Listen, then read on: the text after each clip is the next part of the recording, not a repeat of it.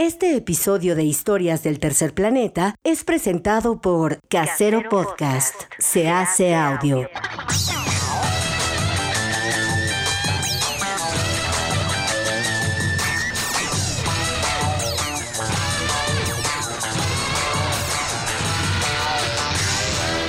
En Casero Podcast te traemos las historias que merecen ser escuchadas. En la medida en que logremos las medidas masivas de inmovilización, de reducción de la actividad laboral, escolar y la concentración de personas en el espacio público en forma masiva. Tendremos un beneficio para todas y todos. Por eso decimos directamente a la sociedad, quédate en casa, porque si lo haces tú y lo hacemos todos, es la única manera de reducir la transmisión de este virus. Con la crisis del coronavirus, el mensaje es clave, quédate en tu casa. Y hay quienes tenemos el privilegio de poder hacerlo. Pero, ¿qué pasa con las personas que están dando la guerra en contra de este virus, como médicos, enfermeras, camilleros, personal de limpieza en los hospitales, etcétera? Mi nombre es Rodolfo Zapata y esto es la segunda temporada de Historias del Tercer Planeta. Hablo por todo el personal de salud por todo aquel que porta un uniforme y que está convencido de que la atención a la salud es lo mejor porque da de sí, de su profesionalismo, de su ética, de su entrega, de su amor a la profesión, de su amor a la humanidad. Y saludo al otro lado de la línea, poniendo esta sana distancia que todos debemos tener, a Rosa, es enfermera en la Secretaría de Salud. ¿Cómo está Rosa? Bien, gracias. Qué bueno. Cuéntanos un poquito, ahí en el hospital donde tú estás, que entiendo es de COVID exclusivamente, ¿cómo está la situación? ¿Es alarmante? ¿Están preocupados? ¿Todo va fluyendo? Cuéntanos un poquito. Pues pues está alarmante, Rodolfo, este, ya que la, eh, pues el personal no es suficiente. Hay desabasto tanto de insumos como de personal. Te quiero contar un poco que han decretado que ya algunos hospitales sean 100% COVID. Esto significa que los hospitales van a vaciar de absolutamente todos los demás diagnósticos, de absolutamente todos los demás padecimientos y van a atender únicamente a personas que están enfermas por este padecimiento respiratorio nuevo el coronavirus que se llama COVID. Pues para esto también la Secretaría de Salud, al menos en mi hospital, ha contratado 40 enfermeras. Es un poco triste porque también el personal dentro de las áreas clínicas piensa que las enfermeras fueron contratadas exclusivamente para esta contingencia y sin embargo pues no es así no o sea son mano de obra son este son manos que son apoyo que nos ayudan mucho, pero que no tendrían que estarse exponiendo, ya que no se les está dando ninguna capacitación. Y por lo que mencionan estas personas, tampoco se les están dando, o sea, ni siquiera les han dado contrato a firmar, no saben qué sueldo les van a pagar y este están exponiendo sus vidas porque pues tampoco les están dando la capacitación pertinente tanto para entrar en, en, en estas áreas tan delicadas y con este padecimiento tan nuevo como eh, no les han dado tampoco el equipo, el, eh, pues el cómo utilizar el equipo de protección personal. Ahora que hablas del equipo, cuéntale a las personas que nos están escuchando a qué te refieres, porque realmente es todo un show. Sí, así como lo mencionas, consta de gogles, dos gorros, el cubrebocas el N95, tres pares de guantes, y el, el equipo de protección personal, el, el, traje blanco, el que parece como si fuera plástico, eh, que dentro de las áreas este, hospitalarias le decimos que es el Teletubby porque se parece mucho a los Teletubbies. Eh, te voy a explicar un poco cómo, cómo se utilizan. El procedimiento para colocarse el Teletubby, empiezas con tu par de botas, eh, posteriormente te pones el cubrebocas en 95, que hay que estirarle muy bien las ligas porque lesiona eh, aprieta mucho, obviamente es para que no, no se infiltre ningún tipo de, de, virus, ¿no? específicamente el, coronavirus. Eh, posteriormente te, te, tienes que poner los goles. Yo he agarrado mañas con los goles porque eh, se empañan, no duran no duran 30 minutos sin estar empañados. O sea, eh, para empezar les, les echo jabón quirúrgico, los tallo y los limpio con, con sanitas, que queden súper limpios y así me ha funcionado que duran al menos hasta las 11 de la mañana. Pues si se me empañan los gogles yo ya no puedo ver qué es lo que estoy haciendo, ¿no? Por esto es riesgoso. Claro, y de por sí también incómodo traer tres pares de guantes. Claro, este, vamos para allá. Primero, eh, pues ya traigo la liga del, del cubrebocas del E95 y luego traigo la liga de los gogles. Este, porque pues son, son tres ligas ya. Se pone el gorro, el gorro debe de, cubrir eh, la parte superior de los gogles y debe de cubrir la parte de tu cara hasta el cubrebocas N95. O sea, te hablo de que mi cabeza debe estar tapada de la mitad para atrás o de más de la mitad, a lo mejor un 75% y nada más dejar prácticamente ojos, nariz y boca descubiertos, que pues obviamente no están descubiertos porque traigo googles y el cubrebocas en 95. Se supone que con esto pues ya quedaría mi, este, mi persona protegida de la entrada de los virus. Sin embargo, se pone ahora el equipo de protección personal, el EPP o Teletubi, que le decimos, que ah, vamos, desde las 7 de la mañana ya te hace sudar porque es como ponerte un plástico encima de tu cuerpo. Entonces es pues muy pesado trabajar bajo esas condiciones, especialmente bajo las condiciones del cubrebocas N95, el cual pues debería de utilizarse en un periodo máximo de cuatro horas. ¿Por qué? Por el intercambio gasoso que generamos los seres humanos, que al inhalar pues inhalamos el oxígeno del exterior, lo transformamos en dióxido de carbono que es el que egresa de nuestro sistema, ¿no? El que sale. Eh, al tener yo el cubrebocas puesto por más de una hora, de hecho ya se empiezan a sentir como si tuvieras pues los síntomas de, de ansiedad, ¿no? Tales como dolor de cabeza, mareo, eh, pues ganas de aventar todo al carajo porque eh, pues es muy pesado, ¿no? Este... Y me imagino que no hay momentos donde te puedas quitar algo para respirar, para relajarte un poco.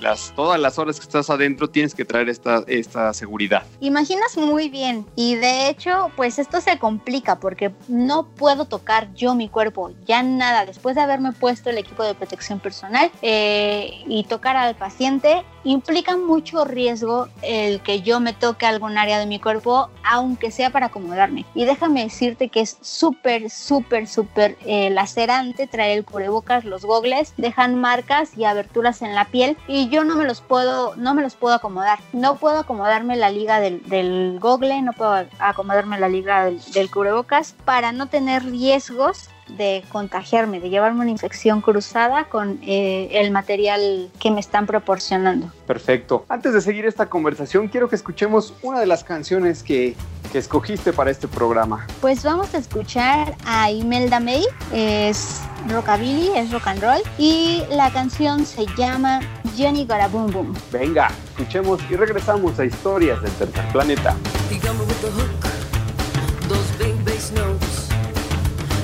My chest, mm, stuck in my throat, pulling me down like a rumble in the ground. Crawls up from the depths with a deep down sound. Johnny got a boom boom, Johnny got a bam, he got it. Big bottom body.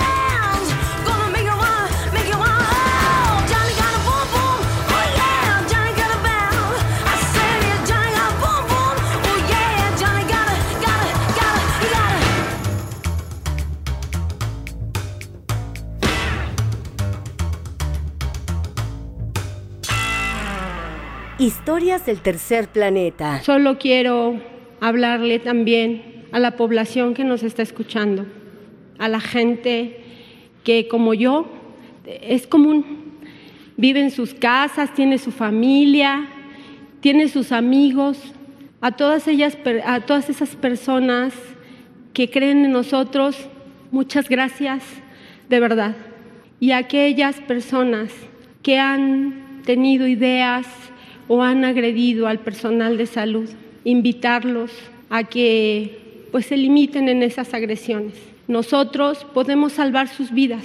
Rosa, cuéntanos un poquito acerca de lo que les han dicho a la hora de salir, por ejemplo, del hospital, que no eh, se expongan ustedes. Lamentablemente ha habido ataques aquí en México en contra de enfermeros. Bueno, pienso que los ataques son precisamente por ignorancia, ¿no? A nosotros el hospital nos ha brindado absolutamente todas las posibilidades, no ha sido muy accesible para brindarnos los recursos y que nosotros no nos llevemos el, el virus a nuestras casas. Incluso en ese aspecto se ha vuelto exigente. Ha abierto el estacionamiento a todo el personal, o sea, la mayoría podemos llegar en el coche, llegamos con uniforme quirúrgico. Eh, no llegamos con el uniforme blanco, que es el que la gente, toda la gente conoce, como la gente distingue a un enfermero. Llegamos con el uniforme con el que comúnmente nos metemos a las, a las áreas estériles, como son quirófanos, eh, no nos permiten regresar a nuestras casas hasta que no pasamos por el baño, pues nos tenemos que bañar antes de salir y salir con ropa de calle, no podemos salir con uniformes. Acerca de esto, pues también eh, eh, hacer hincapié en que pues a nosotros sí nos hacen una desinfección justo cuando nos estamos quitando el uniforme, el equipo de protección personal, nos sanitizan. Tenemos, contamos en el hospital con un vaporizador que obviamente echa airecito estéril y hay otra manera de sanitizarse, puesto que el equipo del vaporizador a veces está ocupado. Solo tenemos uno en todo el hospital y tenemos todas las áreas eh, infectadas con COVID-19. Entonces nos hacen una sanitización con una... Eh, con un atomizador.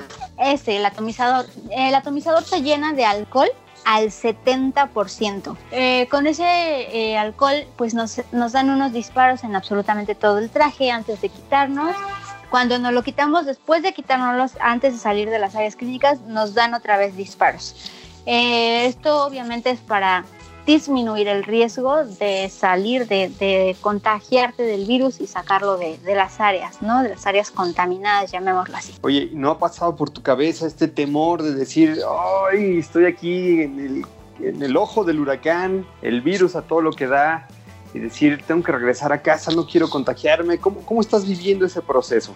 Pues es un proceso bastante complicado. Yo, por ejemplo, tengo dos hijas y sí es mucho más fácil cuando no tienes hijas porque ya sabes, cuando no tienes, pues, así a quien, alguien que, que te duele así con el alma. Eh, el hecho es que, pues, no me gustaría verlas en esa situación. Más bien, se, entras a esa situación y ya no sales. Te voy a contar rapidísimo cómo es el proceso de admisión de los pacientes. Eh, cuando los pacientes ingresan, llegan a la puerta y desde la puerta ya hay un filtro, un policía, un administrativo que dice ¿sabes qué? Este señor viene tosiendo o que sí ya se les ven los datos de dificultad respiratoria, no puede pasar el familiar, no entran al hospital. Todos los familiares se quedan de la puerta de urgencias para afuera. Entra la persona enferma absolutamente sola y a partir de ese momento se ha desprendido de su familia.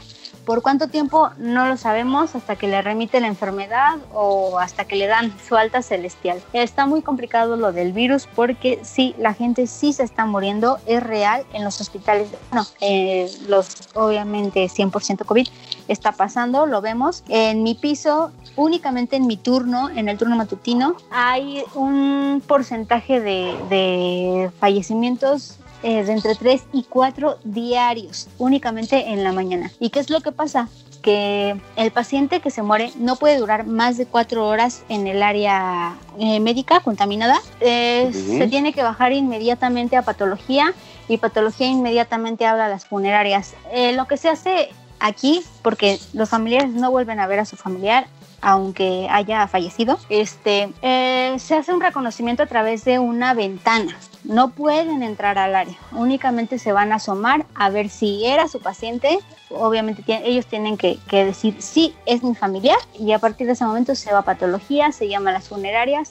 No puede estar el cuerpo eh, ni adentro ni afuera del hospital por más de cuatro horas. se tiene que ir directo a crematorios y pues ya. Si no te da miedo a ti contagiarte y cómo estás viviendo, cómo ves a, a las mismas enfermeras, compañeras tuyas, médicos, esta parte de muy personal, que es pues sí, o sea, como dices, no todos tienen el privilegio de estar en casa sabemos quienes tenemos que salir y ustedes que están ahí, pues, ¿qué, ¿qué, se siente? ¿Se siente miedo? ¿Cómo se ven? ¿Cómo es esta unidad? Es momento de que ustedes estén más unidos, de que nosotros como sociedad les ayudemos, los entendamos. Ah, pues mira, el miedo yo creo que sí, o sea, sí hay miedo pero en mi caso soy una persona súper obsesiva y utilizo el, traje de manera adecuada, me desvisto de la manera adecuada y al desvestirme no me regreso, o sea, ya salgo de mi servicio y me voy a bañar y adiós. Lo que más me da miedo es contagiarme por una imprudencia, o sea, alguien que no eh, hizo su procedimiento adecuadamente y contagió un área eh, limpia que yo pueda llegar a tocar. Ese es mi mayor miedo y yo creo que de muchos de mis compañeros, porque todos tenemos familia a la que regresar a ver, o sea, todos, todos tenemos por quién por quién ver, ¿no? Y en mi caso pues son dos chiquitas que no me imagino mi vida sin ellas y obviamente el hecho de estar internados y no volverlos a ver desde que están internados, o sea, es una angustia, yo creo que es lo más terrible que te pueda pasar en la vida, ¿no? De hecho, yo pienso que como paciente es, también debe ser un infierno estar internado, porque si de por sí en una enfermedad normal, en algo común, este, no sé, te intoxicaste por algo y te llevaron. Desde que tú ves a la enfermera dices, ay, esta parece enfermera del IMSS, ¿no? Dicen, acá no puedes ver ni al médico ni a la enfermera. Lo que hacemos nosotros es que con un plumón nos pintamos nuestro nombre en la parte de atrás de la bata, lo más grande grande posible, pero no le conoces nada más que los ojos al enfermero. Y eso más o menos porque te digo que los gogles se empañan. Entonces no sabes quién es tu enfermero, no sabes quién es tu, tu doctor, no los conoces, este, los pacientes se están manejando con mínima manipulación, mínimo contacto, porque no tenemos las medidas, ni, ni los recursos, ni las medidas, ni sabemos con qué virus nos estamos este, enfrentando, ¿no? Todo es muy nuevo. Y de hecho, pues sí, la sugerencia, y hago hincapié, es que se queden en sus casas. ¿Por qué? Porque el tratamiento consta de paracetamol, o sea, aunque te vayas a reír, consta de paracetamol. Eh, esto es únicamente para tratar los síntomas del COVID-19 eh, entre los cuales se encuentra el, eh, pues obviamente el dolor de garganta, el cuerpo cortado, la fiebre, el dolor de cabeza. O sea, los malestares generales se los van a quitar con paracetamol. Han implementado el uso de otros antibióticos y algún antiviral como el de la influenza que es el oseltamivir, pero todavía no está comprobada su eficacia. Tanto que nos burlábamos del paracetamol. Así es. Rosa, ¿cuál es la segunda canción que vamos a escuchar en este podcast? La segunda canción eh, que escogí también es otro rockcito y es este obviamente para quitarnos el estrés de, del COVID. Y es de, de Stray Cats, es Rock This Town, por favor. Escuchemos y regresamos a historias del tercer planeta.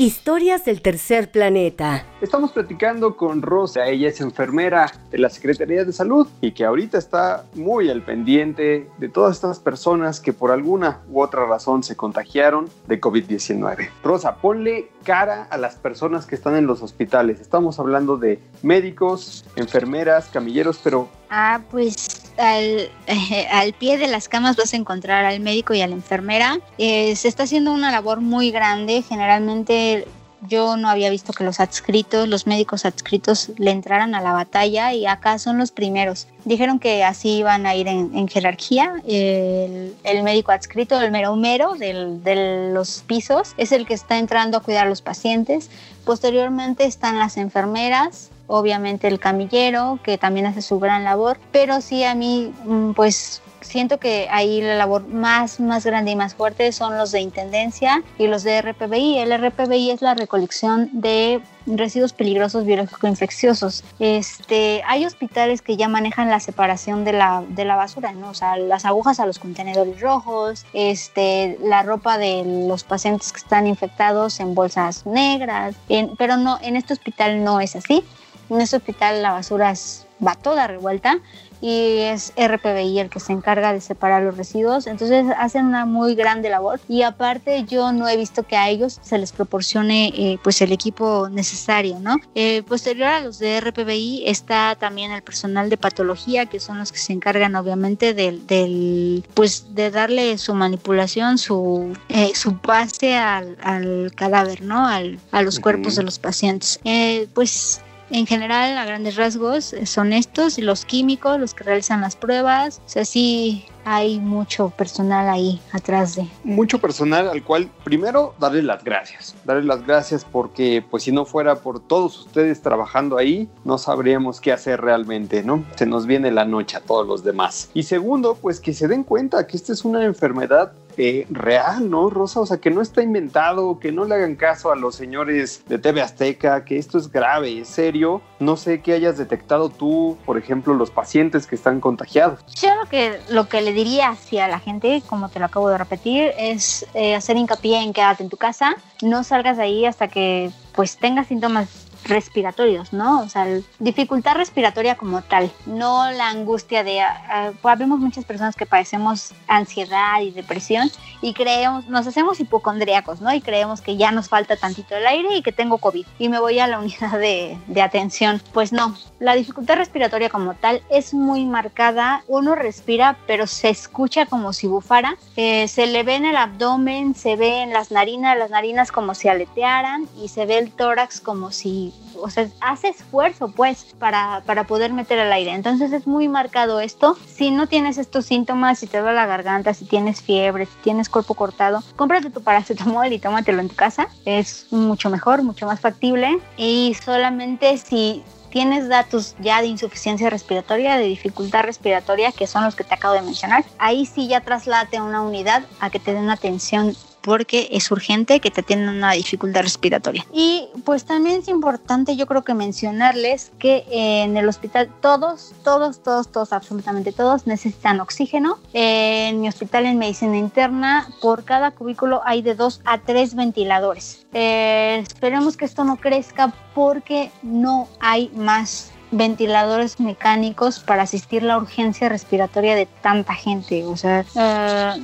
es, es, muy complicado sí, te, sí es mejor quedarse en su casa, ya que absolutamente todo en, muchos trabajos ya han dado pues la ventaja de, de quedarse en casa y tomar eh, obviamente las medidas de sana distancia, lavado de manos, etcétera, ¿no? Acá en el hospital este, nos hemos apoyado mucho, hemos encontrado hermanos eh, en los compañeros, este, nos estamos cuidando unos a los otros, no entramos todos el mismo día, entramos, nos, nos turnamos para, eh, un día tú entras y yo me quedo afuera, otro día tú entras y yo me quedo afuera, o sea, pero sí, o sea, eh, necesitamos unirnos y ser más hermanos, no solo el personal este, de salud, sino todos. Eh, va a hacer falta mucha unión eh, y sobre todo pues ayudar a la gente que no tiene la posibilidad de quedarse en casa porque no tiene los recursos este, para hacerlo, ¿no? O sea, donarles una bolsita de, de arroz, o más bien algo que sea más fácil, más,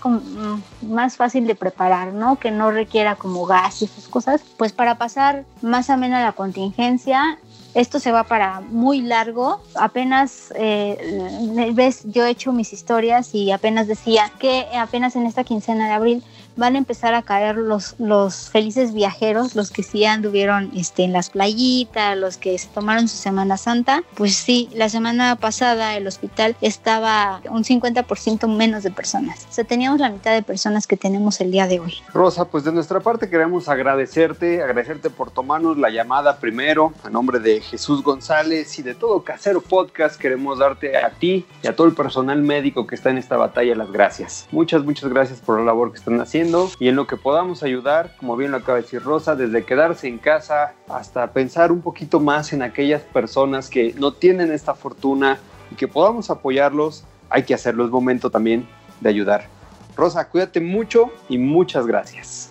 Muchas gracias, Rob, que estén muy bien. Gracias. Mi nombre es Rodolfo Zapata y esto es Historias del Tercer Planeta.